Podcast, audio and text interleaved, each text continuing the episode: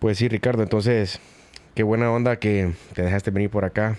Que, ¿Cómo funciona la vida, Bao? Sí, gracias por la invitación, por tenerme aquí. Ricardo Cruz, un amigo aquí que me acompaña hoy en Fundamentos Podcast.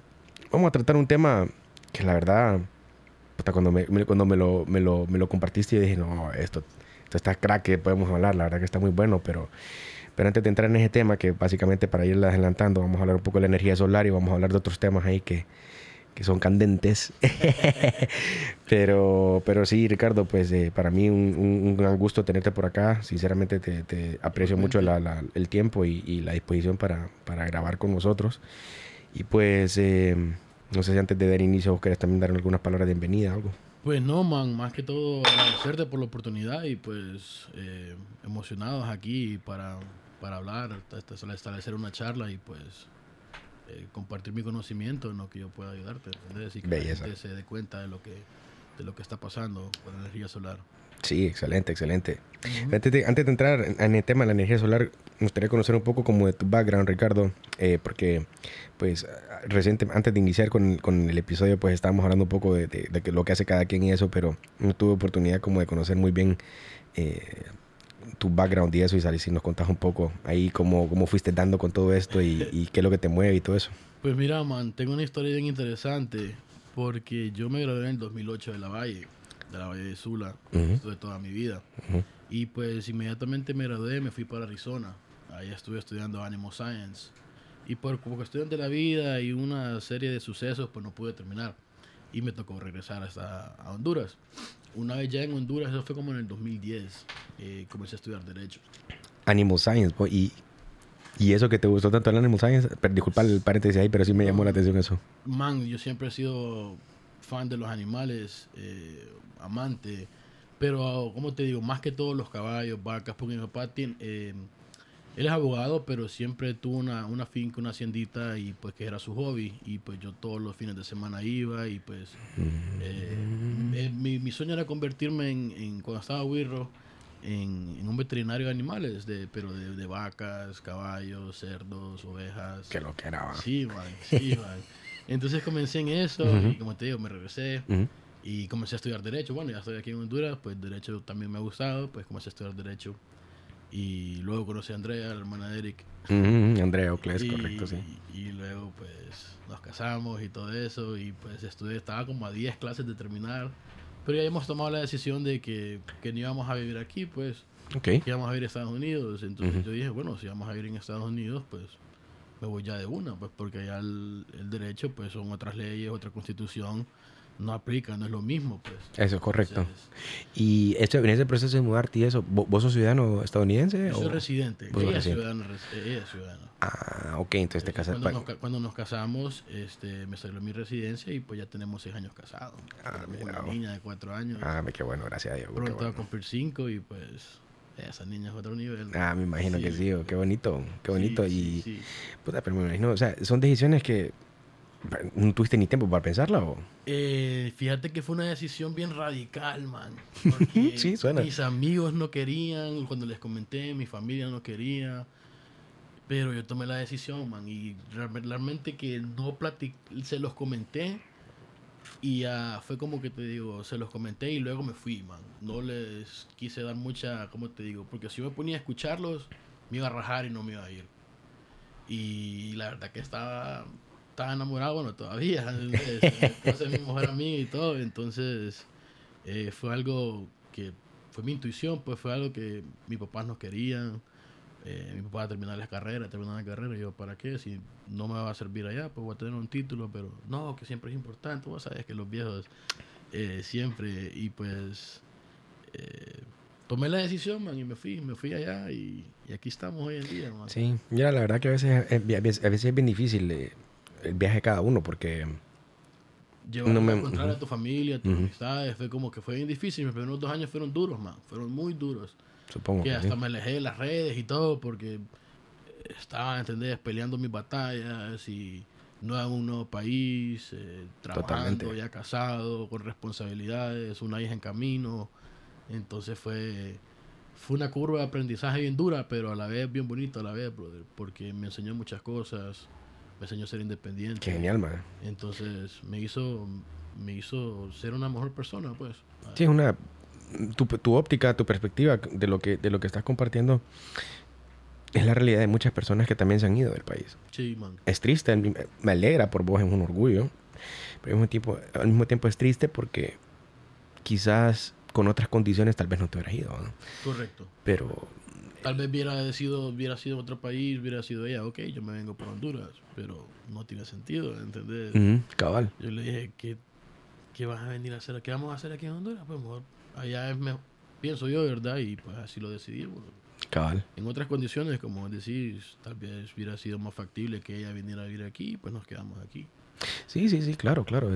Totalmente de acuerdo con vos. Es, es- son historias que también... Porque vos sabes que como el, la bulla que abunda es el tema de, de las caravanas y que, que- que Sí, se- sí. se- se- lo peor se está yendo para allá, pero realmente también No, muchas pero- cosas de lo mejor de Sí, nuestro se, han, se han ido. man. También, también. Porque los mismos manes que son los mejor de los nuestros saben de su potencial y saben que aquí no lo van a alcanzar. Cabal, cabal. Eh, como dicen, para jugar en las grandes ligas tenés que jugar afuera. Vaya, calle 13, va Sí. hablando, residente, ahí va mi papá. es la cultura, ahí está la cultura. Ahí está, cabal, cabal, no, pero fíjate que sí, o sea, qué, qué interesante esa parte porque es cierto, o sea, no, no, no desconocemos mucho el, el- el dolor que implica y la, y la Porque y el sacrificio, pues. Es fuerte, fuerte. Eh, en lo personal, pues fue difícil para mí alejarme de mi familia, man. Mis, mis viejos, tengo como ocho sobrinos. sea, Imagínate, man. eh, sí fue difícil. Todavía los extraño y todo, pero ya aprendes a vivir con eso. Sí. Te acostumbras. Sí, sí. Pero la, la- los primeros años es lo más difícil. De alguna forma te hace más fuerte, supongo, también, te pone, te hace más resiliente ante diferentes Correcto. situaciones. Correcto. Eh, uno, cuando suceden estas cosas, estos retos, estos obstáculos y los, y los superas, después decís como que, man, yo pensé que me iba a rajar o pensé que no iba a poder y Aquí está, va. sí, man, aquí estoy, mira, yo creo que mis viejos pensaban, ah, Ricardo se va a ir y va a regresar en un año, dos años. Y han pasado seis y nada. Eh, eh, no, y pues no tengo bueno. planes, man, no tengo planes. Ah, eso. Que todavía mi viejo me pregunta y dice, ay, no, papi, yo aquí ya no me ve. ya me acostumbré allá, le digo, ya es otro, es otro mundo, pues. Sí, sí, Es sí, otro- sí, sí. Totalmente, totalmente, man. La Eh, paz mental allá, no, no. ¿Vos sos el menor de la familia, el mayor? Soy el cuarto de cinco. El cuarto de cinco. Ujú. Generalmente, bueno, mi, mi papá es el, el octavo de nueve. Y generalmente los, los, los, los menores son tienden a tomar decisiones bastante radicales, tienden a, tienden a, también a transformar cosas. ¿verdad? Y pues, eh, conociendo un poco ya más de tu background, que empezaste como, como estudiante de, de ciencia animal, luego pasaste a ser abogado. Puta, ¿cómo terminas en lo que haces ahora? Contanos un poco qué es lo que Sí, haces. Pues. man, pues mira, comencé. eh, antes de irme a Estados Unidos, yo trabajaba aquí en una empresa de logística, de camiones, en lo que trabaja Eric. Ah, sí, sí, sí. sí. Mira, en la misma empresa. Ya, Nada ya. que ellos estaban en Miami ellos tienen como una branch aquí en, en San Pedro. Y pues eh, lo hice, estuve ahí con eso, haciéndolo como dos, tres años. Luego en Miami, pues le fui a decir al man, al, al dueño, que si me daba la oportunidad allá, que ya estaba allá, y me dijo que sí. Comencé ahí, ahí estuve dos años. Eh, luego me moví a otra empresa eh, y, me, y de Miami me mudé para Tampa. Eh,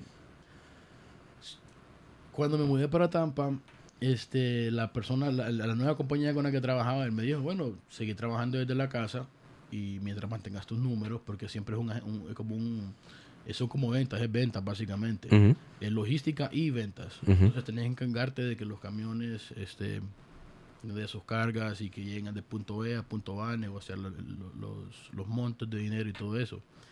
Pues, man, después de dos años en mi casa me estaba volviendo loco, man. Sí, va. Tampa me estaba volviendo loco. Sí, mucha gente dice, ay, sí, que es macizo. En lo personal, al principio sí fue macizo. loco. Eh, y que es lo que mucha gente está viviendo hoy en día, a, a remoto, a hacer todo a remoto. Yo lo estaba haciendo desde antes de la pandemia, man. Y ya cuando llega la pandemia, eh, esta compañía comenzó a perder muchos negocios. Entonces, mi, por ende, porque como en ese, en ese, en ese rubro es por comisión, al perder camiones, al perder negocios, eh, perder dinero, obviamente, dejar de producir dinero. Entonces yo ahí dije, man, si voy a estar encerrado, no- ya llevo dos años en Tampa, no conozco a nadie, eso, porque solo paso encerrado. eh, ya no, ya los números no me están dando. Y pues comencé a trabajar, comencé a buscar trabajo en Indeed. Me metí en Indeed y luego te digo que yo no andaba buscando nada de los solar, man. O sea, ni- no tenían, solo sabía que los solar panels, Ya. ya, pues, ya. Conocimiento básico, vaya. Correcto, lo Ujú. más básico posible. Ujú. Pues veo la aplicación y digo, bueno, voy a meter mi currículum, que ni lo tenía listo, pues lo, lo hice, lo metí, me llamaron. La primera entrevista con el gerente de, de la compañía en su momento, excelente. Luego con HR, y a la semana me estaban ofreciendo trabajo, man. Eh, eso fue en junio del 2020, plena pandemia, man. Los llamados de la vida, aunque lo Sí, que era. man. Y pues eh, yo ya tenía tres años en una empresa eh, que era- eh, sí estaba teniendo momentos difíciles, pero sea como sea, ahí estaba y ahí sigue todavía. Correcto. Entonces eh, yo le con mi familia y pues unos me dijeron, eh, no, no te movas, que lo estable, que no sé qué, que no sé cuánto, que no sabes qué, qué compañía vas. Y pues yo hice mi due diligence, ¿entendés? Hice mi research de la compañía. eh, y la verdad que ya estaba un poco cansado de la industria de los camiones, la logística, sentía que no era lo mío. Y pues dije yo, bueno, la única forma de saber es probando. Vaya, ya hablaste. Y pues tenía mis ahorritos ahí y, y eso me animó también, el mismo colchón, ¿entendés? Que uno llega a tener, pues digo, bueno, me voy a aventar y voy a ir. Y pues... De bastante instinto tu forma de, de hacer las cosas, Sí, ¿no? man. Me identifico mucho, yo también soy así, man, man. entonces- Cuando yo, mí se me mete algo, Sí, a huevo, a huevo, es como que no puedes parar. correcto, o sea, hasta, hasta que ya la vida me diga ya no, pues, o, o ya me arte, o ya me canse, o lo que sea, pero... Mm. eh, así, man. Y pues, este, el, en junio del 2020 comencé, man. Y fueron difíciles, man. Fueron, porque también ahí la estructura como, como es, account manager se llama la posición, eh, que sería mm, Ejecutivo de cuenta. ejecutivo de cuentas. Eh, básicamente vos tenés que conseguir tu negocio. Vos tenés que salir a la calle y, Y buscarte, Y, y o cold calling. Cold calling, como dicen los cubanos, fajarte, Vaya. man, y llamando y llamando. Obviamente lo- los primeros seis meses fueron los más difíciles. Ey, qué cool, eso es lo que yo hago también, cold calling. Por- Nada más que lo hago que desde, desde acá. Correcto, pero lo más difícil es porque uno no sabía nada del tema. Yo no sabía la cantidad de información, man, que eso era, que involucraba. Man, y, y estamos hablando de voltios, kilowatts, watts, current, alternative current, eh, o sea, un montón de un montón de, de términos que yo viniendo de, de camiones y viniendo de, de, de animal science y de derecho, huevo. cero, pues. Claro. Eh, aquel montón de. Yo, wow, bueno, me siento en la escuela de nuevo. Los primeros tres meses, eh, bueno, estuve dos meses intensivos porque con el, el, el- el gerente de ventas, un man que, que tocó allá, increíble, loco. Tiene nuestra edad, pero él comenzó hace 10 años en esto. Ah, mira. Y el jodido tiene un Sí. don para enseñar a la gente. Claro. eh, Ya colecciono tanta experiencia, brother, man. Ese brother es una eminencia, loco. Es, es como una enciclopedia, man. Porque ese man, yo, yo, yo sé, tengo conocimiento, pero a ese nivel que man no tiene, brother, es que Distinto, él es técnico, man. Se, sabe las eficiencias y esto y lo otro. Y una, una cosa bien pijudo, pues, bien sí, pijuda, porque claro. Cuando lo escuchas hablar, pues decís, man, eh, ahí Sí. no, ¿entendés? Ahí no Si vas a hablar con ese man, tenés que hablar bien, Sí, bo. no, no es que vas a ir a inventa- inventar ahí. Y bo. pues el man, luego, one-on-ones como por un mes, dos meses. Ya. Eh, y pues bueno, después me dice, brother, ya, yo siento que estás listo, me costó. Y me lleva a la clase de 9 a 5 en el trabajo y luego a la casa A leer y eso. hacer mi propia, mi propia Estudio. research, estudio, porque toca, man, toca. Peor cuando realmente querés sobresalir y querés Mm. hacer algo bueno, pues. Claro. Entonces, eh, dándole duro, brother. Y pues básicamente ahí no había comisión, man, solo con mi salario base. Y que no es tan bueno, pues, porque vos sabés que en, los, en los trabajos de ventas, la- lo bueno Es la comisión. pues. Entonces, brother, los primeros seis meses, yuca, brother. Ra, ra, ra, ra, ra. Llamando, llamando, llamando. Ya tenías tu pitch así todo inventado. Sí, ya, él me ayudó con los armado. pitches. Él me dice, mira, este es el pitch, lo puedes usar así o lo puedes hacer como vos querrás. Y pues yo lo agarré ahí, y lo hice mis palabras y, y ahí, man. Y fuiste como puliendo tu craft, ¿va? sí. En- Ahí viene el reto del aprendizaje también, porque realmente digamos, es muy distinto una persona que tiene 10 años de experiencia a una persona que tiene 3 meses. Correcto, man. Entonces, ajá, en nuestros clientes, eh, nuestra, la empresa es a business to business, no es business to consumer. O sea, nuestros clientes son contratistas, son otras empresas. Entonces estás hablando con gente que sabe, con dueños de empresas, con gerentes generales, con gerentes de procuración, de procurement, eh, con gente con purchasing departments, que gente que sabe del tema y todo esto. Entonces, lo primero que tenés que hacer es no verte como un novato, aunque seas un novato. 100%. Entonces, Qué difícil eso, ¿no? Sí, man, sí, man. Es, es un reto, es un reto definitivamente. Pues en mi quinto mes, brother, hago mi primer venta. 88 mil dólares, man. Y es como, uh, ahí, y ahí celebración por todos Ah, lados, sí, loco. man, ahí yo sentí, ¿entendés? Que fue algo wow y gracias a Dios después de eso, como dominó, man. Efecto dominó. Eh, mi mes de- excelente, El mes de noviembre lo cerré como con 160 mil dólares en ventas, man. Y ahí vamos, man. Ahí, Ahí fue y- poco y ya repetitivos y repetitivos y, y ahí vamos ya, man. Qué bueno. El objetivo para el 2022 es cerrar con 200 al mes, o sea, Neta. llegar a ese promedio. Y eso te da también una, una, una buena estabilidad Sí. de comisiones y todo eso. Sí, ¿no? no, ya, ya estoy yo más tranquilo. Del, del tiempo que llevas en la experiencia ahí, brother. Y lo que conoces ahora de la industria solar. Porque antes me estabas contando unos datos ahí bien sobados de la industria solar. Y yo como que, fuck, espérate, espérate, está- Sí, sí, sí, aquí los tengo en el... en el- Huevo. Pero esta industria no es, no es nada nueva. En Estados Unidos ya es una cuestión bien, bien avanzada, se comercializa bastante. Sí. Hay, in- hay incluso también eh, proyectos de gobierno que en diferentes zonas del país te, te, te regalan, o sea, como que te pagan para que vos pongas paneles solares y de esa forma pues va a instalar los paneles y todo eso. Pero vos en tu caso que has trabajado en esta industria, que conoces un poco, si nos pudieras compartir un poco lo que era antes la industria solar, cómo fue evolucionando, porque en Estados Unidos está bien desarrollada, Sí, de acuerdo. y a cómo está ahora. Y por ahí pues ver qué, qué cosas descubrimos. Pues miran, eh, es una cosa que la gente piensa que, es algo nuevo, pero no, man. Es, eh, las aplicaciones para energía solar eh, son infinitas, man. Infinitas. Eh, pues hoy en día, para comenzar con hoy en día, las usan donde no llega la electricidad, donde no llegan las power lines, en lighthouses, en, en barcos, en, en islas, en, en el espacio, la NASA las usa en todo momento, los satélites son powered by solar. Eh, todo, básicamente todas las, um, power, uh, ¿cómo te digo? Las estaciones espaciales son powered by solar, man. O sea, eh, son las aplicaciones cuando estás off the grid, es como que lo mejor. Porque solo necesitas sol y, y los paneles, pues. No se ocupa tanto como conexiones, eh, así como, como electricidad que conocemos hoy en día. ¿va? No, es más sencillo, man. Ocupas el solar panel, un inversor, porque el, el, el, el panel, el, el- solar panel produce um, DC current, Ya. DC. Entonces el inversor, el inverter, lo que hace es que la convierta a AC. Entonces pasa la energía, llega a una cajita, la convierte y luego ya va para tu casa. DC current, ¿qué es? Eh, direct, direct current, Corriente directa. Y AC current, alternative. Corriente es alternativa. La, que usamos aquí en las casas, pero lo que se usa en todo el mundo. Correcto. Y entonces la mayor parte de las aplica de los, de los utensilios, aplicaciones, electrodomésticos Ujú. es AC, pues. Ya. Entonces ocupa el solar panel y pues, obviamente los cables, pero eso es PV wire o para cable normal. Ya. Y, y aman, y el sol. Y el sol y eso, El sol. y el sol es lo que más abunda, ¿va? Sí. Entonces, eh, increíble, es increíble, pero lo que yo le quiero, eh, te quería comentar es de que la gente piensa que esto es algo nuevo, no, man, esto viene desde antes de Cristo, man. Eh, los romanos usaban el- el- la energía solar, obviamente no tenían solar panels como hoy en día, no eran tan eficientes ni por cerca, hoy andamos en, en eficiencias del 20%, cuando comenzaron en los 1800 eran de 4 o 3% la eficiencia, Wow. pero aún así funcionaba. Claro. Eh, lo que te quería comentar es que los romanos, yo haciendo mi research, leyendo, porque yo soy curioso en ese aspecto. Eh, para hacer ah, saunas, duchas, los romanos con el sol, paps.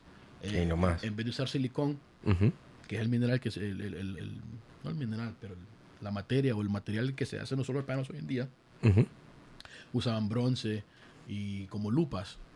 Y eso calentaban el agua y en la misma agua calentada ellos se, se daban duchas ca- calientes, bathhouses y súper interesante. man. Inclusive también para ataques de, de, de enemigos que se aproximaban. Sí, sí, man. Y eso, eh, cuando vivías en los barcos, lo primero que le apuntaban, porque vos sabes como la lupa vos podés dirigir el, el, el- El, el rayo, el rayo.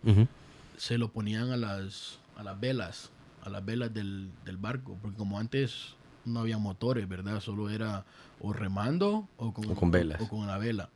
Y entonces venían ellos y le prendían fuego a la vela, dirigían el rayo a la vela y así se defendían. Así les ahorraban tiempo. Entonces, La verdad que la humanidad siempre le encuentra forma a todo. ¿va? es, es- es increíble, man. O sea, para todas las aplicaciones. Luego, como en 1800, yo aquí te estoy buscando, eh, hubo un man que eh, pasó el canal, voló de Francia a Inglaterra en un, en un aircraft completamente solar, man. ¿En qué año fue esto? Eh, lo estoy buscando. los 1800, ¿verdad? Sí, man, unas cosas que Mm. vos decís, wow, brother, porque esta gente. No fregué, que te- que se- yo, yo, sé, yo sé del dato, por ejemplo, yo sé el prim- de la primera persona francesa que obtuvo la licencia de piloto, porque como estoy estudiando esa parte, ujú. me lo grabé. E- Ese man cruzó el Canal de la Mancha y fue en los 1800. En los 1800. Sí, sí, eh, me imagino que estamos hablando del mismo man. Yo lo, ayer lo El que conozco yo es Joseph, se llama Charles, eh, eh, Joseph Charles Berliot o Charles Berliot, algo Sí, así. sí, creo que él es. Yo Ujú. a- ayer estuve buscando información para refrescarme y, Ujú. y yo quedé, wow, este es un buen, buen, buen punto porque... Solar, man, eso no lo sabía. sí, man. Bueno, en, en 1905, este, Albert Einstein hizo una investigación eso que lo llevó a ganar un Nobel Prize Ya, por Photovoltaic Energy, man. ya. Entonces es algo que viene desde hace años. Hace Correcto. años que eh, Arquímedes, eh, gente, ¿entendés? Sí, que de, de la era vieja, pues, va, que, Sí. que- que- que claro, que, que, que siempre aplicaban este tipo de, de energía para sus actividades o para, su, o para plantear innovaciones, por así decir, vaya. Correcto, correcto. Pero sin duda que en Estados Unidos esa industria, cuando, cuando Ronald Reagan se hace presidente, ahí es cuando empieza a haber una inversión como más como concentrada, ¿correcto? Correcto. O antes de eso. California fue el pionero, man.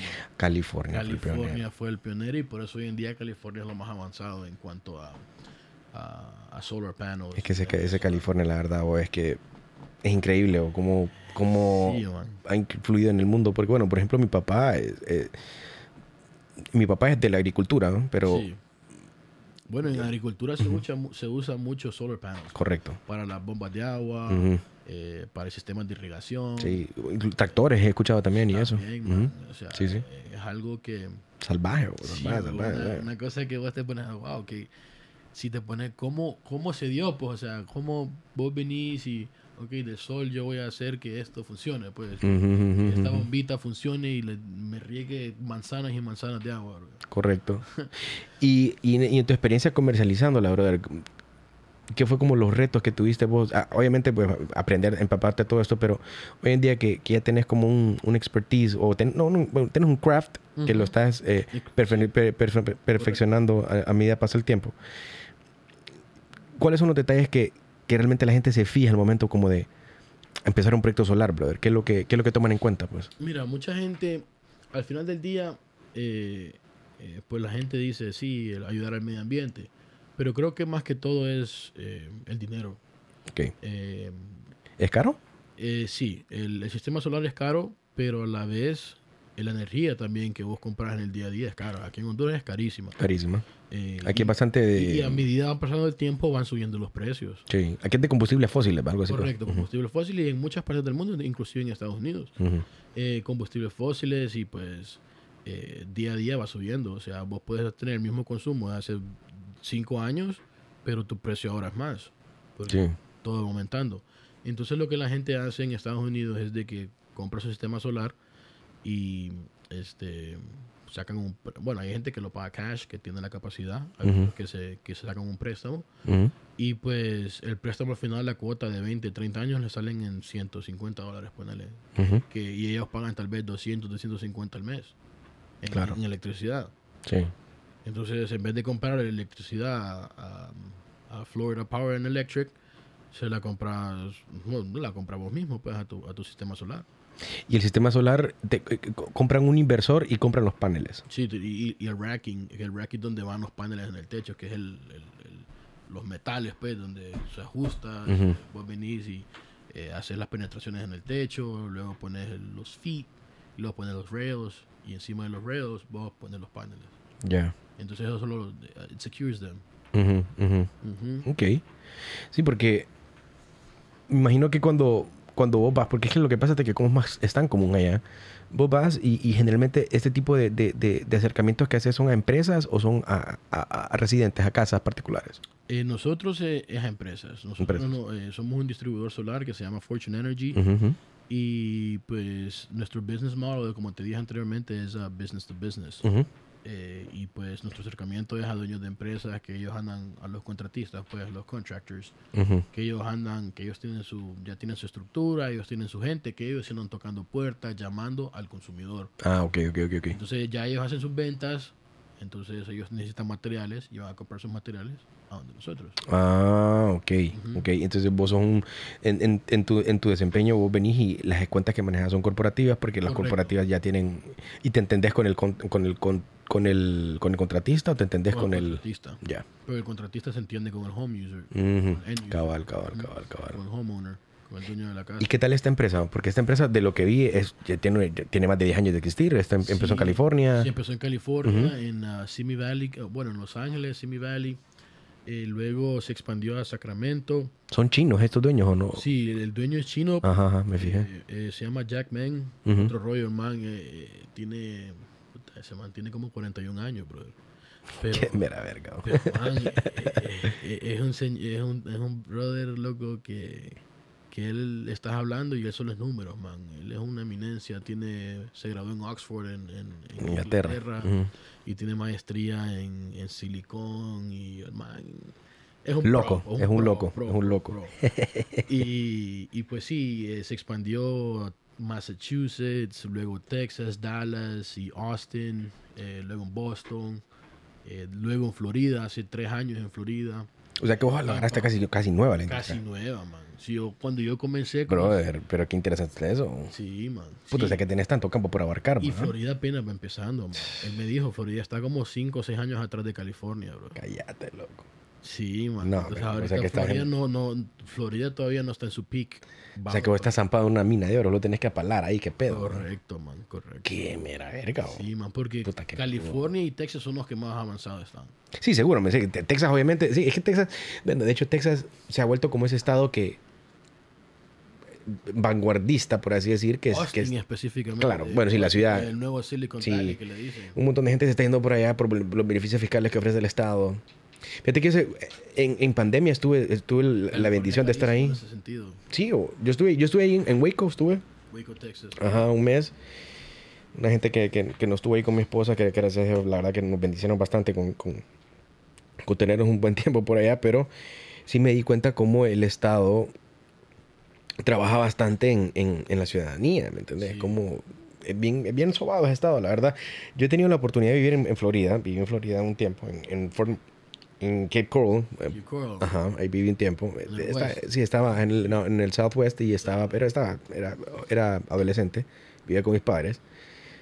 Y, y sí, yo siempre tuve, no, mira, la impresión que yo tenía antes es que Florida, por, por, por, por la masa que tiene y por la importancia que tiene el Estado, asumía que era, un, era de, uno de los estados más avanzados. Pero ahorita que me estás diciendo, imagínate, No, es, man. es todo el contrario. Sí, no, tampoco es de los más atrasados. Ujú, Porque hay que estados como Alabama, Mississippi que están en la cola, bro. Ya. Pero la Florida está ahí como en ese término medio, ¿entendés? Pero todavía no ha explotado, todavía no está en su peak, no está en su prime. Man, pero que, que la verdad que es bien. Puta, la verdad que promete mucho lo que, lo que en la industria que estás metido y, y tu instinto, ¿cómo te llevó hasta donde te llevó? A que lo quieras. Sí, ¿no? man, y mira, en Florida, si no me equivoco, hay 22 millones de habitantes. Correcto. Y se supone que solo uno de cada 10, o tal vez menos, tiene solar systems. Estás hablando de que Ay, faltan... loco. el O sea, qué 90%, ratio. Hace falta el 90% de, los, de, de las personas en, Florida que se pongan up to date. Pues obviamente va a ser muy difícil llegar al 100%, Ujú. pero 80. Loco, pero es que imagínate, o sea, eso es lo belleza de Estados Unidos, porque es un mercado tan grande, ¿no? Man, sobre la Florida nos triplica en cantidad aquí en Ujú. habitantes. Y nos triplica y nos, no sé, como 10, como 20 veces duplica, ¿me entendés? La, la cultura, el conocimiento Sí, y todo eso, sí. Sí, sí, man, eh, la economía y todo eso. Sí. Entonces, eh, interesante, man. Sí, la verdad que sí, suena muy bien, la verdad que porque... ¿Por qué crees vos que ¿Por qué crees que hasta ahorita en este punto es que empieza a haber un crecimiento notorio de la, de la... ¿Y por qué es importante como que ahora más bien nos tenemos que involucrar más en ese tema? Pues yo creo que en términos generales, climate change. Sí, ah. Eh, la gente se está dando cuenta que, que el mundo está siendo afectado por, por, nuestros, por nuestra forma de vivir, por nuestro consumismo, por nuestro, lo que le quieras llamar. Y pues esto de una forma u otra ayuda, pues, eh, al quemar menos fossil fuels, estás, primero que todo, eh, salvando la materia prima y dos, no estás contaminando tanto. Entonces, eso más que todo, ayuda, eh, mucha gente tiene mucha conciencia de eso y pues quiere aportar su granito de arena y eso es una buena manera de hacerlo. Dos, como también te había dicho, eh, los precios de la energía están subiendo, man. Es una cosa que la misma gente, pues, más que todo en Estados Unidos, te lo dicen, man. Que para mí todavía, a comparación de aquí, los precios son, son bajos relativamente, ¿verdad? Pero allá la gente ya está sintiendo el, el aumento, la inflación, que, man, no es posible, yo antes pagaba 100, ahora estoy pagando 200. Que yo digo, bueno, todavía es barato, compa, si te vas a Honduras, que estás pagando 400, o sea, el doble, el triple de lo que se paga en Estados Unidos, lo cual es, me parece una locura, man, una locura cuando yo escucho lo que paga la gente aquí. Disparada la... Man, es algo, what, en serio, o sea, eh, eh, porque cuando yo vivía aquí con mis padres, pues yo no me hacía responsable de eso, entonces, Totalmente, claro. entonces, ahora que yo soy responsable de eso ya, es como que escucho los precios aquí, como cuandrito, va, plop. No es broma, o es que sí, la verdad que nuestras naciones, como, como todo lo que pasa en el mundo, siempre seguimos, somos como de esos eh, adoptadores tardíos o laggards, Sí. ¿verdad? que seguimos el mainstream. No es como que venimos y proponemos cosas que... Y es bien difícil Sí. quebrar esas cadenas, porque hay mucho sí. dinero en juego. Hay mucho dinero en juego. Y Totalmente. están recibiendo ese dinero, están, ellos están bien, pues. Correcto. Ellos no quieren que cambie. Sí, sí, sí, totalmente. O sea, Entonces- la empresa estatal acá quebró por eso, bueno, Bueno. por, por así decirte, pues. Privatizada y estamos comprando energía no sé de qué país. Y, Y, eh, y bueno, por ahí se desarrolla toda un- una problemática que, bueno, ese es un episodio completo. todo, ¿me Correcto, entiendes? esos son otros- otros 20 pesos. sí, totalmente, brother. Pero, pero, sí, o sea, acá en Honduras, fíjate que los que promueven la energía, porque sí hay empresas que promueven la energía solar. Digamos, el proyecto más grande que se ha hecho en energía solar acá se costó como más de 20 millones de dólares y fue, pero lo hizo una corporación, eh, que la corporación Botadera de Sula, eh, colocaron un- una cantidad de paneles solares y metros que, o sea, salvaje. Hay universidades que lo tienen, la universidad privada que lo tiene, creo que también Unitec tiene una parte, eh, hay iglesias inclusive que han invertido en eso, pero bien pocos proyectos residenciales.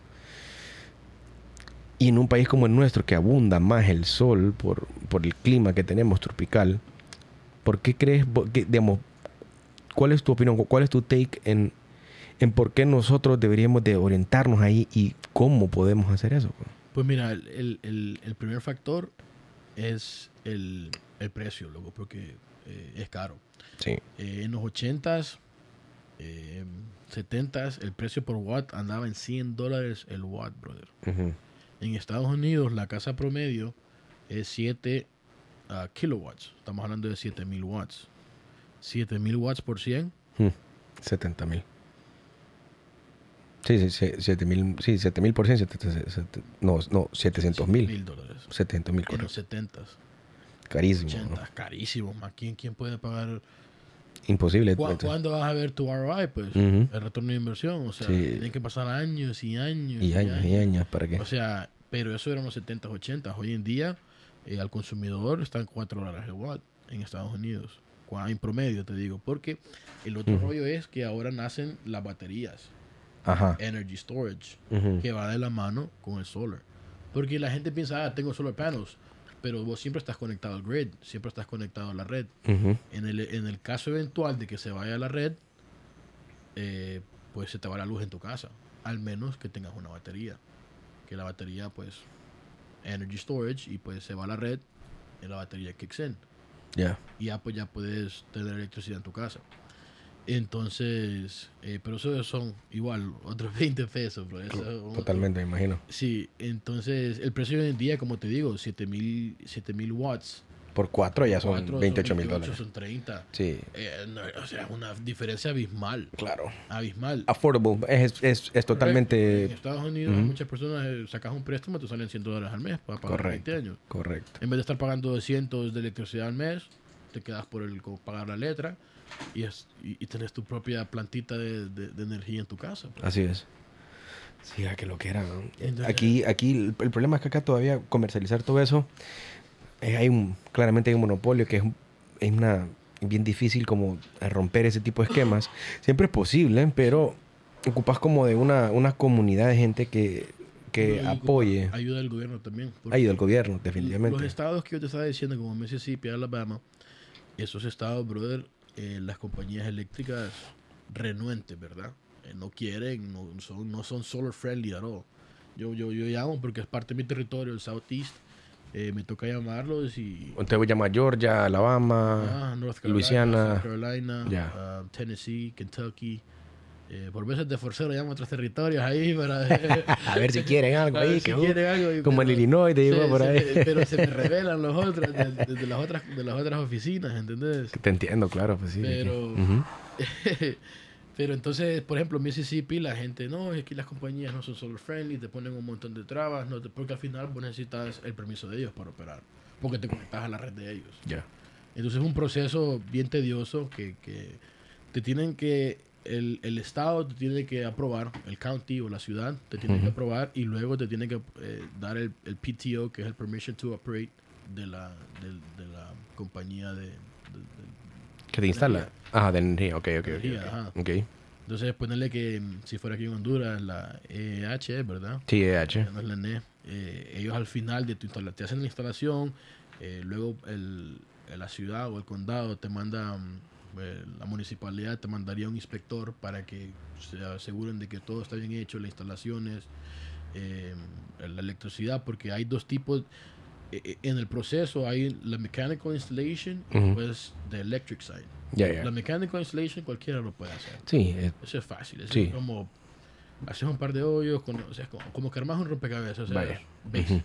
Lo complicado o lo que sí necesitas un skill Es la conexión. un conocimiento es cuando ya comienzas a jugar con la red y la electricidad que ya No puedes jugar con eso. Que puedes quedar pegado, pues. sí, básicamente. Entonces, sí. Entonces, ya ahí, pues, eh, y también puede cocinar en el futuro, pues, incendios y todas esas cosas. Entonces, Ujú. mandan la inspección y al final ya el, el- el que te da el permiso para operar es la compañía que te presta la red, que es la, la compañía de electricidad. En este caso sería la EH. Ok. Y tu opinión respecto a, a lo que se viene, porque bueno, ahorita estuvimos, ya tenemos, una- ten- pe- tuvimos un pequeño como adelanto de lo que se viene, porque por ejemplo, tu territorio que todavía es de baja, de, de bajo uso, de bajo uso, entre comillas, que tiene mucho potencial de usarse, ¿cómo ves vos que se va a ir moviendo en otras regiones, en otros países del mundo? ¿Vos crees que esto va, va a ser una realidad, que va a haber, va a ser, va a ser masivamente adoptado? Yo ¿O van a haber algunos países que sí, otros que no? Yo pienso que sí, man. Eh, la energía solar está básicamente en todos los continentes del mundo, man. Está en todas partes. Y pues, este, por ejemplo, en África se está utilizando en, en- en aldeas remotas, en Asia. Bueno, Asia son los número uno en manufacturers, ¿verdad? Esos jodidos, bueno, que no, que no producen ellos, ¿verdad? Eh, es algo, la cantidad, ellos ya no producen en megawatts, ellos producen en gigawatts. La cantidad de solar panels son millonadas de solar panels que producen y hay diferentes tipos de, de manufacturers, de eh, manufacturadores. ¿cómo se Sí, eh, son eh, sí, ensambladores, o productores, yo. productores de solar panels, man. y- Y es una cosa, es una industria billonaria, man. La verdad que es una industria de billones de dólares. Sí, ¿verdad? Y el futuro, pues, la gente como está creando esa misma conciencia de go green, hay gente que dice, ah, es, es un, es un trend o es un, una agenda o cierta comercialización. Pero yo pienso que sí puedes ayudar, man. O sea, si reducís el... Brother, estas compañías están pumping coil para, para poder producir energía, para que vos y yo tengamos electricidad en nuestras casas. Correcto, correcto. Entonces, pienso que se ayuda. La verdad que para allá vamos y, y sí va a ser una, ma- bueno, ya para mí es una mass adoption, brother. En California ya el- eh, hay gente que en California el dólar del watt te anda en 2 dólares el watt, loco, porque esa es la competencia ya. eh, ya están viejos. Imagínate, llegaron de 100 dólares el watt en los 80, 70 a 2 dólares el watt. Qué loco, wow. O sea, y, y, Y eso, y, y obviamente el, el precio va a ir alterando entre más masiva sea. sí, ¿no? y no solamente eh, el precio, sino que la eficiencia de los solar panels. Como te comenté anteriormente, Sí. los solar panels antes eran de 4%. Ahora un eficiencia, 20%. Ahora estamos en un 20%. Los paneles que usa la NASA estaban en un 25%. man. Es que sin duda que cuando vos... Ese es el tema. Yo creo que ese, es el tema. tecnología, porque hemos usado diferentes tipos de materiales, pero Sí. hoy en día el que se quedó es el silicon. Ya. Es que fíjate que ese tema... Fíjate que es bien interesante ese tema de la humanidad. O como cuando la humanidad empieza a adoptar cosas. Es loco. Porque... Vaya, tenemos el tema, vaya, por ejemplo, para dar un, un ejemplo total, totalmente relacional a, a lo que es la industria solar, el tema de las cripto. va. Hoy en día, cómo la humanidad ha ido adoptando toda esta vaina, cómo ha ido creciendo toda esta cuestión. Que eso me lleva a un tema que también era el que hablaba del inicio, que era un tema candente, pero que creo que eh, ni tan, ni tan candente, es una realidad hoy en día, es un tema que, que, que, que lo vivimos y que, eh, bueno, en Estados Unidos más que, más que en otros países está bastante desarrollado. Bueno, de hecho aquí en, en el continente americano, porque en Europa sabemos que está bien desarrollado el, el industria del cannabis, Sí, y pues eh, también, como para ir entrando en ese tema y como ya para ir cerrando el tema solar, agradezco mucho el- el- el- tu, tu- tu opinión, ¿verdad? Tu, tu experiencia en, en lo que llevas. Veo que, que, que tu instinto, mm, tenés una, una, una- un poder de instinto bastante, pues, eh, interesante porque te, te abre puertas donde, donde mucha gente tal vez no se atreve a, a entrar, ¿me entiendes? Y, y eso a veces eso es un mensaje muy importante que tenemos que mandarle a la gente, pues, ¿me entiendes? Como que mucha gente cree que todas las decisiones son racionales y a veces no es así, a veces es como que tener los huevos como decir, ¿sabes qué? Voy a probar. follow the gut. Lo peor que puede pasar es que me vaya mal o que me vaya o que pero qué es que te vaya mal en la vida, ¿me entiendes? En la vida la vida es un es un vaivén, entonces Correcto. probarlo y, creer en tu instinto es, es algo que quizás podría fortalecer mucho la, la, cosa en cómo hacemos, el- la manera en cómo hacemos las cosas, la manera en cómo pensamos, creo. Pero muy interesante, la verdad, tu, tu, tu opinión por ahí, Ricardo. Y pues sí, entrando en ese tema de, de, la, de la legalización del cannabis, que entiendo Florida ya eh, en la última regulación que se aprobó, en las, uli- en las últimas elecciones que se, que se llevaron a cabo, se quedó ya oficialmente legal, ¿va? Mm, medicinalmente. medicinalmente. Quedó a dos puntos para que llegara a ser recreacional. Ok. Pero en, esta, en Florida todavía es ilegal eh, hacerlo de manera recreacional. Es medicinal. Medicinal, sí. Para vos poder ir a un dispensary, a una tienda que vende cannabis, pues eh, tenés que tener una medical card. Y pues la medical card la conseguís con, con un doctor, con un physician. Y pues según lo, los- lo que tengas, pues te la pueden recomendar. Ya. Sí. em, creo que medicinalmente en, hay como veintipico de estados en Estados Unidos que ya están adoptando eso. Recreacional solo hay como 12, si no me equivoco. Sí, sigue siendo un, Sí. sigue siendo un tema tabú, ¿ah? a Bueno. pesar de que es una cultura. Bueno, ni tan tabú porque la población en general, Sí, sí. todo- me imagino que todos tienen medical card. Sí, un montón de gente, un montón de gente, un montón de gente. No, y todavía sabes que está el black market y eso, mientras... sí, mientras Eso no para. eso no para, eso es verdad. O sea, a pesar de que hayan regulaciones y eso, el, el mercado es mercado. ¿no? El mercado es el mercado y el billete está y pues mientras haya billete la gente toma su riesgo. Correcto, correcto, correcto. Y pues cuando me da risa, me llama la atención que así es candente, porque sí, pues por lo menos en nuestra cultura aquí, eh, en Honduras, eh, man, eh, en los 90 la satanizaban esa cosa. Correcto. No, todavía en, en los Todavía- inicios del 2000, en, en la década del no, 2010 y toda todavía paja. Hoy en día hay gente que piensa así, bro. Te, te lo digo porque yo Sí, escucho, sí, sí, lo que pasa es que me quedo callado. ¿verdad? Claro, claro, claro, claro. Pero claro, hay 100%. gente que, que ah, cannabis ah, o marihuana ya piensa que esta es cocaína o eh, piedra, no sé, lo más Sí, bajo. como que, como que fueras algo... Eh, como que fuera... Sí. Mira, yo, yo en mi vida yo he sido un, un consumidor eh, regular de cannabis. De hecho, pues hace, hace, unos, hace unos meses eh, decidí dejarla por eh, decisiones que tomé de vida. Básicamente son decisiones propias que yo dije como que, ok, bueno, si quiero aprender a ser piloto y por las exigencias que te... Las exigencias que, que, vos, que como individuo tenés al momento de andar un avión, No, la responsabilidad que tenés que andar es, es salvaje, no puedes andar ahí jugando con ese tema. correcto. Pues me sirvió como anchor, ¿va? Para decir, ok, listo, mm, voy a tener que dejar de fumar. Correcto. Pero, no, yo te voy a decir algo, o sea, en mi caso, la- el cannabis ha sido quizás una de las cosas más fundamentales que he probado en mi vida para, pues, para desarrollar mayor percepción, pues, ¿me entendés? ¿Qué vos decís? ¿Cómo llegó a ser satanizada tanto? Exacto, exactamente, brother. Porque en Estados Unidos igual pasó lo mismo, eh, Lo que pasa es que... Drugs, eh, Nixon. Ajá. en los 70, Sí, sí. Que, que si las mujeres fumaban... Se enamoraban de los negros, que no sé qué, que no, los que negros y que iban a querer tener orgías y buenas loqueras, man. ¿Qué vos decís? O que si alguien, si, si, si vos fumabas, te iban ganas de matar y que ibas a ir a asesinar personas. Sí, cada vez normal se hace más, el- o sea, cada vez más se hace más normal el consumo, ¿me entendés? Y no es malo, man, la verdad que no. Vaya, ponerle, desde, desde un punto de vista individu- individual no es malo, el problema es la mente que cada individuo tiene. Por ejemplo, mi mente. Y no es para todos, Y no es para todos, pues sí, digamos, para Igual mí que no el es. alcohol, man, Igual que el alcohol. Igual que el alcohol, cabal. Mira, el- el- yo, yo al final tuve que aceptar que no es para mí por, por la manera desmedida en que yo lo consumía, ¿me entiendes? Porque hay otra gente que, y eso lo admiro de la gente, hay otra gente que dice que no, solo ocupo de vez en cuando, no es que ocupo todos los días. Ujú. Pero un vaya, un maje como yo, brother, es como... No, pues, maje, o sea, lo pruebo y es como que no, brother. Esta onda es como que, como que fuera a comer churros, ¿me entiendes? Qué rico. Qué rico, ¿no? Entonces, eh, como vos decís cabalmente, man, no es para todos, pues, ¿me entendés? Para todos. Pero creo que el hecho de legalizarla resuelve muchos problemas. pues. Sí, Ajá. sí, de acuerdo. Pero a la misma vez sí tiene que ser regulada, pues. Sí, tiene que ser Eh, regulado. yo estoy de acuerdo, por ejemplo, en Estados Unidos creo que tienes que tener ser mayor de 21 para poder tener tu medical card y para usar- utilizarla ah, recreacionalmente también, si no me equivoco. Eh, porque es un gran show. eh. Creo que el primer estado en Estados Unidos fue eh, Colorado. Colorado, cabal. Colorado. Y yo fui a Denver con unos amigos y pues... Imagino que, bueno, yo no conozco, esa parte de Estados Unidos no la conozco.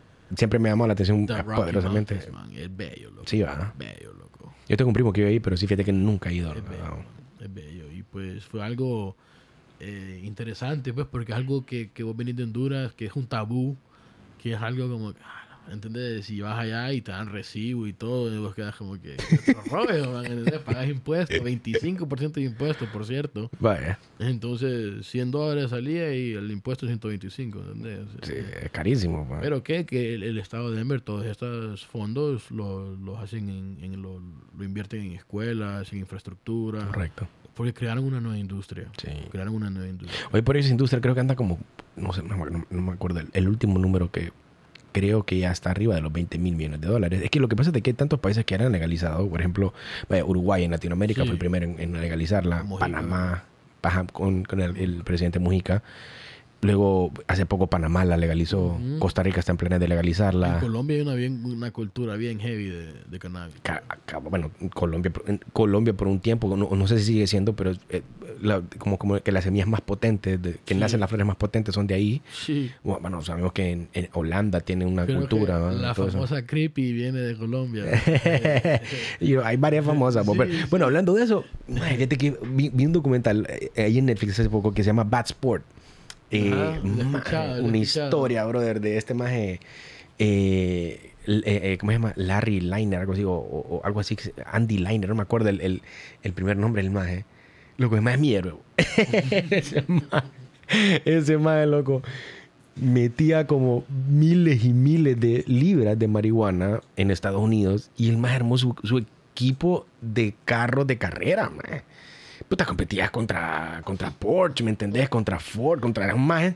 Y el maje ganaba, brother. Qué pide lo que era. Y el maje era, el, el- negocio maje era puro, puro, pura venta al detalle de cannabis.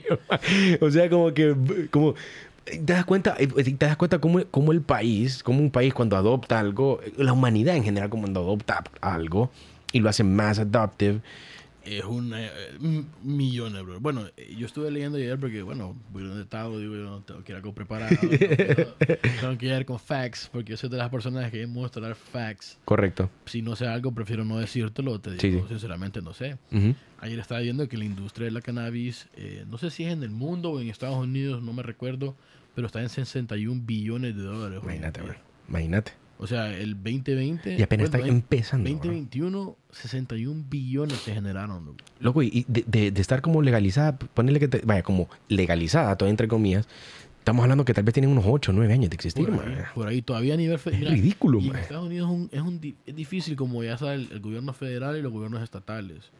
Entonces hay una, una contradicción ahí porque a nivel federal no está legalizada. A nivel federal todavía es ah, ah, todavía está catalogada como Ilegal. ilegal, man. Entonces, si viene el FBI y te quiere joder en Colorado, te puede joder, bro. O sea, eh, Qué hay- loco, weón. Hay, Es que esa- la- las leyes en Estados Unidos Mira, bien lo que era, bo. Sí, man. Y, y- y también lo- estos dispensaries y estas compañías así no pueden tener, tiene, todos tienen que ser cash. Porque los bancos no te aceptan el dinero, porque a nivel federal. Mm, lo- ahí, ahí está todo este tema de, de Correcto, lavado, de blanqueo Estas legalidades, entonces es todo cash. Entonces es bien difícil, man. Es, es, un, es un, un relajo legal ahí, man. Un relajo legal que todavía están por, por, por resolver, man. Que lo que era. ¿va? Sí, sí. Imagínate, países que pensamos nosotros que son.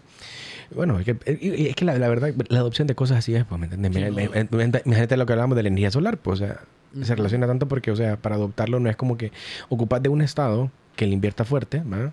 Que también como que, pues, haya una adopción como madura, entre comillas, para que esto crezca en otros lados. Pero, y, y vaya, como lo comparas con el alcohol y vaya, la, la- la- la legalización del alcohol y todo eso, y, y- y hoy en día, ¿me entiendes? Hay más, más alcohol que, creo yo. Lo que pasa es que el alcohol también tuvo su mismo proceso en Correcto. los 20 que Ujú. era ilegal, pues, moonshine y todo eso. Ujú. Y ahí llegaban y, y llegaban a cerrarte los esos pequeños productores que, que hacían esto de manera ilegal. Correcto. Y pero esto fue, el alcohol fue eso en los 20, 30 en Estados Imagínate, Unidos, o hace sea, como 80 años, ¿no? Es lo que está pasando hoy en día. Es correcto. Bueno, y cabalmente en los 20, vamos. Correcto. Pasando los correcto. 20, es que, que es cool, vamos. Entonces es lo que está pasando hoy en día, que están en ese proceso que es lento, más porque las leyes se mueven lento, ¿vos ¿sabes eso? Eso es... Sí, es, Los procesos son bien despacios. sí. Entonces, Es la misma moneda que la, la- la misma. Es que, la- digamos, como es- somos, tan diversos, ¿me entiendes? Que hay personas como. Hay personas pensantes que, vaya, proponen buenas soluciones, pero también hay otro sector de personas pensantes igualmente que deterioran el concepto y, y- y eso, pues, es que eso es que- lo difícil, man, que hay una gente que, que no le entra, o sea, eh, no sé, man, eh, es bien complicado porque cada, mundo, cada mente es un mundo diferente, ¿entendés? Sí, Y al final del día es como que, bueno, es tu opinión, es tu opinión, hay que, hay que respetarla, pues. correcto. Eh, pero hay personas que, que, que no quieren, ¿cómo te digo? Que se, que, que se han quedado con, con información vieja, que posiblemente sea falsa y, Y bueno, pues sí. y juran y estira y rejuran encoge, que- que pues. es correcto y que están así y pues yo no me pongo a pelear con la gente.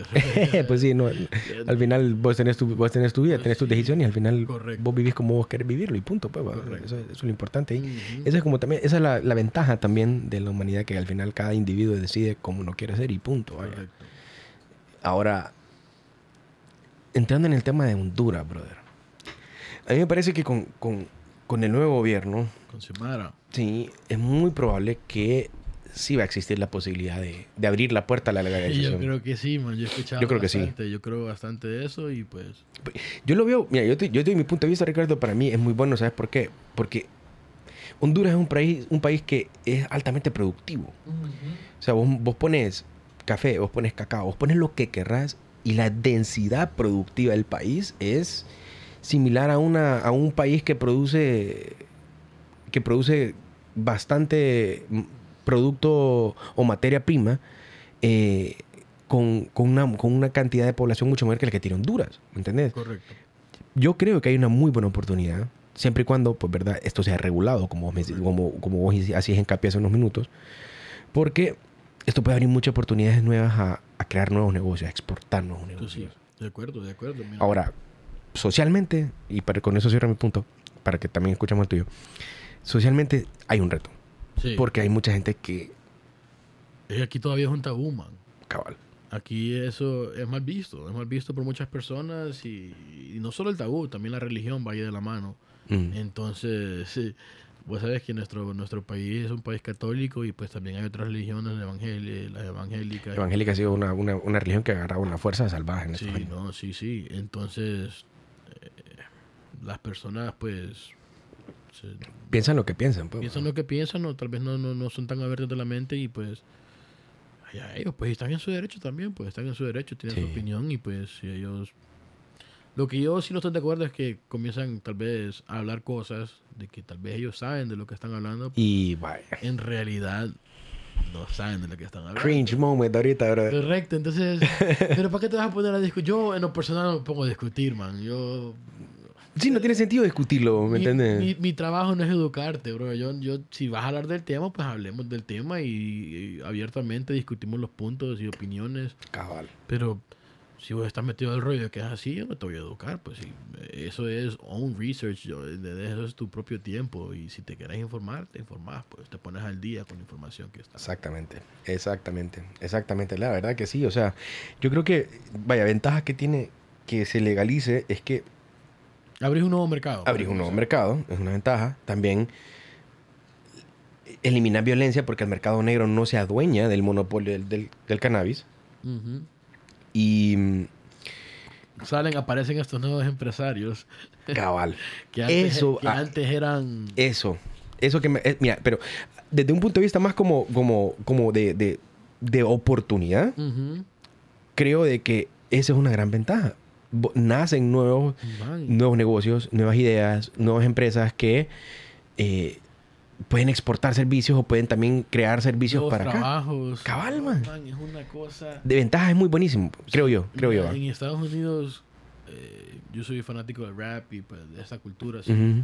Y pues, eh, man, Martha Stewart, Snoop Dogg, Wiz Khalifa, Seth Rogen, eh, Cheech and Chong, toda esta gente que estoy mencionando, eh, Two Chains, toda esta gente está involucrada como businessmen, como inversionistas. Sí, Mike Tyson, man. Mike Tyson. Puta, Mike man. Tyson. es que- mae, la última vez que leí un artículo, perdón que te interrumpa, mae, pero No, es que a mierda me cagó de la risa, más Puta, que Mike Tyson gasta como 40 mil dólares al año o algo así para un maje que le haga los puros, mae.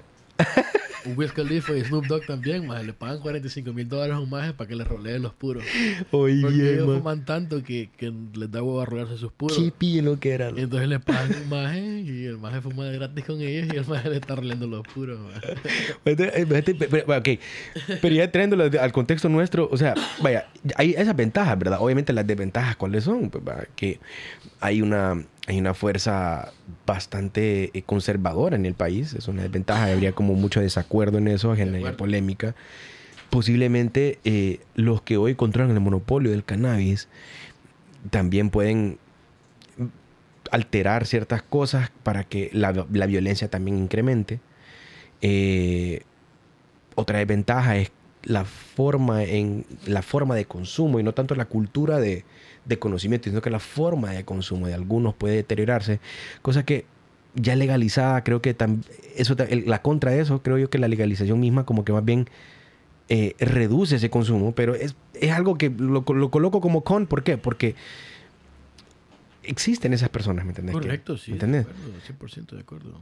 Y creo que la otra sería, tal vez una desventaja, podría ser que eh, a los ojos del mundo, quizás nuestra sociedad o nuestro país, por la problemática que existe, no lo vean como prioritario. Entonces, como que tal vez no importa, ¿va? pero al final son opiniones mías, ¿va? No sé, no sé vos en tu, en tu, en tu opinión y de lo que conocemos, cómo lo ves. sea una prioridad para el país, porque pienso que hay otras prioridades para Totalmente. el país, como totalmente. salud, Sí. educación pública, eh, erradicar la corrupción, porque no importa el gobierno que esté, el color que esté, si hay corrupción nunca va a servir, loco. O, o de la- ideología que estemos hablando. Ujú. Eh, ya sea que seas de extrema derecha o de extrema izquierda o de centro o loco, de donde querrás, la corrupción está ahí, brother. Los planes no van a salir, no van a salir como vos querés. O tus promesas de campaña no van a ser como las prometiste. Sí. Porque eso es un cáncer, brother. Eso es un cáncer, pero eh, sí pienso de que podría ayudar a muchas personas, o sea, en el sentido de que, bueno, medicinalmente se está tratando, bro. La gente piensa, ah, no, es que solo es por fumar marihuana, eso no ayuda en nada. No, bro. A, a- a pacientes con cáncer, a pacientes con enfermedades terminales, eh, a las, a- bueno, en Estados Unidos... Incentiva la- el hambre, ¿va? Comi- Sí, comer- sí, por ejemplo, a las personas con quimioterapia que están pasando por momentos bien difíciles, que no les da hambre, que les da muchas náuseas, ellos se fuman un, un purito ahí y, Y ya. Les calma el estómago, loco, les da hambre. O sea, cosas que vos puedes decir, wow, qué, qué, qué interesante, ¿verdad? Ujú. Y, loco, y al final del día, la marihuana es una planta, es el, es el fruto de una planta, man. Ujú. O sea, lo han, han satanizado una planta, man.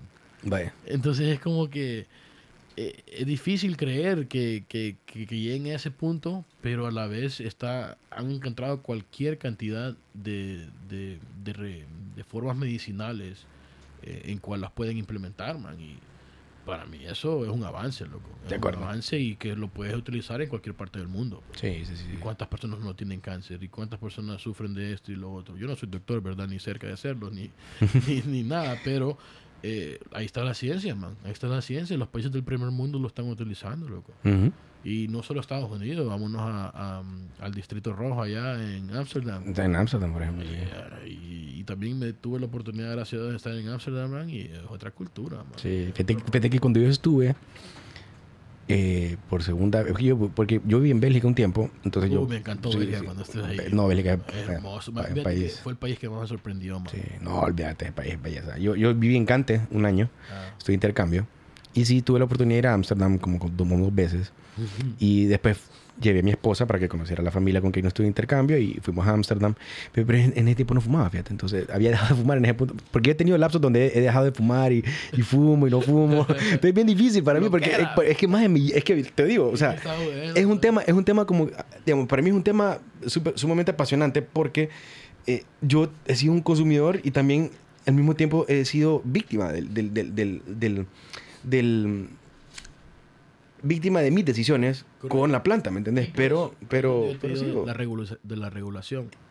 Porque yo pienso que si vas a consumir, está bien que consumas, pero ya que seas un adulto.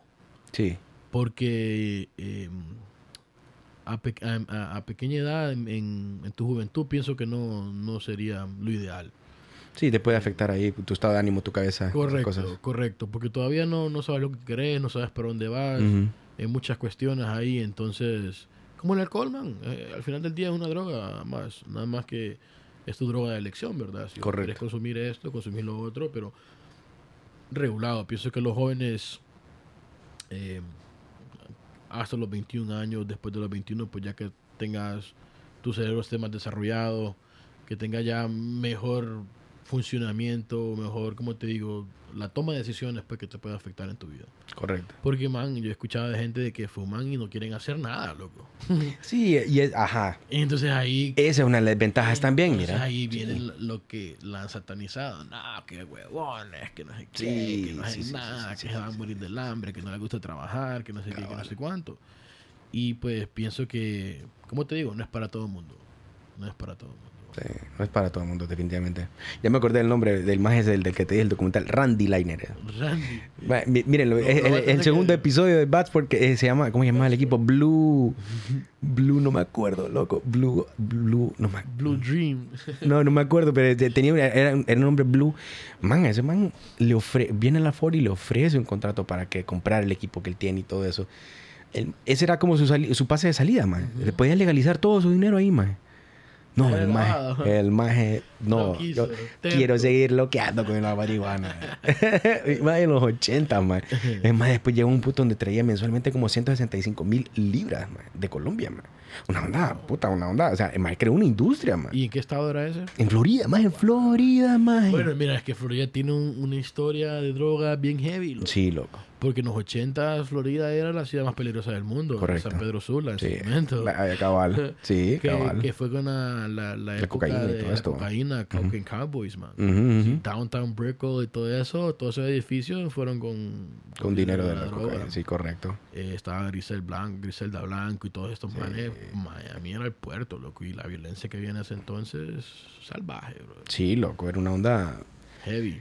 Es cierto, va, la historia, es cierto, la historia de las drogas con- en Florida, va, que, porque como es, es que es tan cerca el- la costa, Es el punto ahí, es el punto... Y todo y ahí es Latinoamérica, bro. Eh, básicamente. Toda Latinoamérica en una ciudad. ahí, bro. Correcto, correcto. Sí. Ahí ves, ahí ves, sí, es cabal. Ahí hay que cuando sí. market- ahí hay un market salvaje. bro. Sí, de toda onda. Bueno, fíjate que muchos eh, americanos y amigos que yo conozco que te dicen, y bueno, en las redes también joden con el que Miami no es Estados Unidos. Miami no es ni Florida, man. Miami es Miami. man.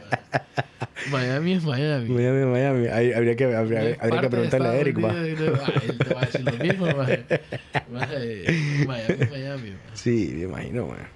Pero sí, o sea, puta, Ricardo, de verdad, Qué, qué buena plática, la verdad me, me gustó mucho pues eh, conocer un poco más como de lo que, desde el punto de vista de alguien que tomó una decisión de, de irse porque las cosas acá en Honduras a veces pues presentan retos y es bien difícil y, Ujú. y tenés, dos- tenés, te- tenés decisiones en la vida o te quedas o te vas. Sí, man. Eh, La A veces vida yo de decisiones, la sí, vida de es decisiones. decisiones, man. Fíjate que yo, te- yo tengo una opinión un poco, era un poco negativa hacia la, hacia las personas que se iban porque yo he sido siempre creyente de que de aquí se puede hacer cosas, vaya, pero el problema es de que, como decía, o sea, como, como la cannabis o como, o como, como cualquier cosa que hagas no es para cualquiera, man. Correcto. Entonces, y hay gente que simplemente dice, ¿sabes qué? Ya no voy a seguir soportando esto, mejor me voy. Mira ya. que tocaba ese punto, eh, yo también era así. Mira, yo cuando fui a Arizona, que estuve dos años allá, regresé y fue como que un, un shock cuando regresé, ¿verdad? Porque ya una vez,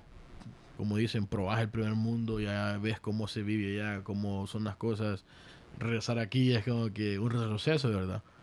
Pero a la misma vez fue como algo mm, que te hace crecer, que te hace crecer, te abre la mente, te abre mm, eh, tu percepción de la vida. Y pues, imagínate, ahora soy otra persona Sí, cabal, man. y, y pues, gracias a Dios estoy donde estoy, man. Sí, en una industria donde, donde, donde posiblemente pues tu vida va a cambiar. Que me para- gusta bastante, es muy interesante. Ujú. eh, esta, man, las aplicaciones para el solar es, son infinitas, man. Eh. La están utilizando en solar farms para minar criptos. Porque vos Correcto, sabés que sí. el- lo- los, los, um, Los mining, los sí. mining rig- eh, rigs ocupa- son ocupa- carísimos, sí. Consumen mucho energía, electricidad. sí, electricidad. Entonces yo he tenido clientes que me dicen, I'm building, yo estoy construyendo una solar farm para unos manes que hacen criptos, que están locos, que... y le hacen kilowatts y kilowatts de, de energía. de, de energía, man, para, su, para sus mining rigs. Correcto. Y también en cannabis, bro, hacen, son, man, en, en Denver te dan tours para, por los almacenes, que son como unas bodegas enormes que están climatizadas, el control de humedad, control de temperatura, ventilación, una cosa, una ciencia ahí salvaje. ¿Y qué, qué están haciendo? Como también es caro todo eso, consume mucha energía, solar powered. Sí, bo, Entonces- la verdad que sí. es que, sí, sí, sí, porque ese tema, sí, ese tema, bueno, ahorita que vos- eh, lo que estaba pensando era, puta, yo, yo hace, uno- hace un par de meses estuve en Tampa, la, la verdad que en ese momento no nos conocíamos, pero Sí. Fíjate que a mí, eh, Tampa en particular me gustó mucho la ciudad, es, bonita, chill, es bien chill, es bien chill, super chill. es bien chill, y fíjate que es de todo, o sea, porque frente- ahí fue a probar los aviones yo, para, para, para Mm. convencerme de- finalmente de que quería ser piloto y eso, fui a donde un señor ahí en Zephyr Hills Ujú. que... Man, yo vivo como uno, ah, media hora de Zephyr Hills. Imagínate. Ujú. No, yo estuve ahí en Tampa, eh, en, en Y City creo que estuve yo. Ahí está, Y- eh, eh, Ybor. Ybor, ajá, en Ybor es la cosa, en Ybor, ahí estuve pero Es más... como un throwback ahí. pero fíjate que nosotros cuando, porque fui con un alero, un gran amigo mío, eh, fuimos y cuando hicimos el Airbnb no, ah, nos metimos en el guero ahí, mae, pero mae, la verdad que, o sea, es parte del, del como de Como entender la cultura, pues, ¿me sí, es entiendes? parte de la cultura. Y Ybor City es como, eh, no sé si conoces Miami, Wynwood. No he ido a Winwood, sí he escuchado, pero no he ido. Como una, una, sub, una subculture, ¿entendés? La cultura urbana. Ya. Eh, y ahorita en Tampa acaban de aprobar un proyecto billonario y van a renovar todo eso de Ybor, man. Van a renovar y lo van a hacer tipo Wynwood. Ah, mira, que mira. Maja, porque Wynwood antes, man, era um, The Projects, por así decirlo, ya. ¿entendés? Ya. Y sacaron a toda esa gente y, Y y la, y la, la hicieron La renovaron, Y sí, es como para... El Wynwood es donde van los locales en Miami, porque Vaya. los demás es bien caro. ya. Entonces, ahí más que todo, sí, ahora, bueno, hoy en día ya se ha hecho bien... Bien, Bien mainstream, ajá. Bien mainstream, pero en su momento los locales iban ahí. Ujú. Y pues, brother, hay bares, restaurantes por doquier, ¿verdad? En cada Ujú. esquina. Entonces, No, mira, seguramente yo la otra, el otro año que vaya por allá, yo creo que voy a volver a ir porque yo, eh, pues, al señor que conocí, que, que me dio el, el- como el tour con el avión y eso, Ujú. Realmente él como que me incentivó mucho a entender lo importante de lo de, de ser piloto y eso. Un señor que como que he hablado pocas veces con él, pero sí me, como que me motivó mucho como a convencerme de ese tema del piloto. Quiero volver a ir porque si, co- si compro un avión y si lo, se lo compraría él porque me parece un buen tipo, ¿me entiendes? Pero, y ahí en Tampa, pues, entonces la próxima vez que vaya a avisar. Sí, hombre, brother, ahí salió. Sí, maje, porque, bueno, yo conocí, no sé si tal vez vos conoces a este brother, eh, César López, es man hace jiu-jitsu, fíjate, es cinta negra, el maje. No, no. tiene un hermano, eh, López también. eh, Tiene un equipo de fútbol ahí, los más. eh, Que, wow, ahí. No, fíjate, no, no, son hondureños los más, man, Sí, pero, pero sí, ahí, ahí fue a entrenar también jiu-jitsu. La verdad que tiene todo así. Sí, macizo, no, está todo, todo. Y me gusta que están las playas cerca y pues... Y Gran ventaja. de, de Ujú. los aviones, man, no hace mucho, loco. Cerca de mi casa, eh, una avioneta. Ujú. Eh, no sé si tuvo problemas de la, la gasolina y no sé qué, pero tuvo que hacer un aterrizaje forzoso. Forzoso, sí. Es que a veces pasa, eh, los stalls y esa onda es normal en, en- en esa onda, y como a cuatro o cinco cuadras de mi casa cayó ahí. ¡Pum! Eso sí, perfecto. Perfecto, claro. Perfecto. Y No, es, es un gran piloto, te voy a decir, porque logró... lo tiró en la mediana, loco, en, la sac- en, el, en, el, en, el, en el grass, en el zacate, man. Imagínate. Porque es al mediodía, loco. Ay, imagínate, loco. semana. Imagínate, loco. que Pero sí, era una mediana bien grande y que pura pista, pues. Sí. Y en el zacate, loco, tú lo pasó ahí y. y- qué ahí, heavy, estuvo, ahí estuvo el avión. Yo miraba el avión como por cinco días. Ahí estaba porque lo llegaron a hacer una investigación. Sí, Llegó todo, todo el mundo, sí. Univisión, todo el mundo. Gran cagada ahí. No, claro, es que al al final es impactante. Mira, es una gran responsabilidad y a veces, mira, en el aire pasa esas cosas, pues pasan cosas que no controlas. El, el stalling es algo que sucede, la, la barrena es algo que sucede, son cosas que, bueno, hace, te estoy diciendo todos estos términos porque estoy estudiando esta Sí, onda. yo no sé nada de eso. Entonces me la tiro de que, uh, ah. Pero no, o sea, es bonito, es bonito, es bonito. Sinceramente el, el, el, el- conocer ese tema, porque no, jamás pensé que iba a estar en eso, pero ya que lo mencionas eso, es cosas que ese man planificó bien ca- caer ahí y gracias a Dios cayó, no, no, no fue un desastre el aterrizaje ni nada, pues, sino No, que cayó súper bien. Perfecto, fue Sí, perfecto, man. No afectó a nadie, no murió nadie. Nadie. Pero lógicamente tiene que hacer una investigación por cosas que pasaron. Sí. Debidamente la- el- el avión tuvo un problema técnico. ¿Qué pasó con el piloto? ¿En, qué, en qué sustancias o en qué estado iba? Todas esas cosas. Sí, no, no, no, es sí, una sea, investigación completa que Sí, tiene o- que ser, no me acuerdo cómo se llama la agencia de, no sé, de, de que controla eso. bro. Sí, es la FAA. FAA. Ajá, bueno, Ujú. ellos, bro, Ujú. ellos. Pues bueno, Ricardo, eh, algunas últimas palabras eh, para ir cerrando el capítulo. Y, Eh, pues no, man, eh, más que todo agradecerte por la invitación, ha sido un enorme placer y pues poder compartir, eh, la verdad que como una charla, como que estemos entre amigos. a huevo. Eh, y pues, es el rebane fundamento, Sí, güey. la Al final es como invitar gente, darle voz a, a un montón de personas que, que tienen buenas ideas, más que, que están, que están haciendo cosas interesantes en su mundo Mm. y, y vale la pena compartirlo, pues, ¿me Sí, mi, a mí, mi intención aquí unos cinco años es crear mi propia compañía solar para ser instalador y yo, ¿entendés? qué buena visión, brother. Eh, Avísame eso- y tal vez, tal vez me meto y te invierto algo ahí, también me Sí, interesaría. man, porque, eh, así como hay dinero en la distribución, pero la distribución siento yo que son otras ligas, man. Ujú. Porque mi compañía este año, como te conté la otra vez, vendió 100 millones de dólares, man. Imagínate, bro. Pero en pura distribución, man. Ya. 100 millones de dólares. O sea, eso es una cantidad. para, para mí me 100 millones de dólares acá es una cosa o sea, bárbara, pues. Eh, solo en el 2021, man. Y es primera vez que llegamos a esa meta. Y, y, el- y Jack nos acaba de decir que el CEO que en tres años quiere estar en 200. loco. Imagínate. Entonces tiene una, tiene una visión y un empuje salvaje, loco. Qué bueno. Ah, Entonces eso se te pega. Sí, o claro. Y, pues- no, el, el, o sea, man, cuando, cuando inicias con esa idea, avísame. Ahí no te olvides de mí que, que ahí voy a estar pendiente. Y pues, de nuevo, como te digo, muchas gracias y pues ha sido un gran placer, brother, la verdad que sí. Igual, igual, Ricardo. Para mí, igual, un enorme placer. Muchas gracias por tu, tu, tu tiempo y compartimiento. Y, pues bueno, un episodio más de Fundamentos Podcast acá en el estudio de Medios Modernos. Muchas gracias.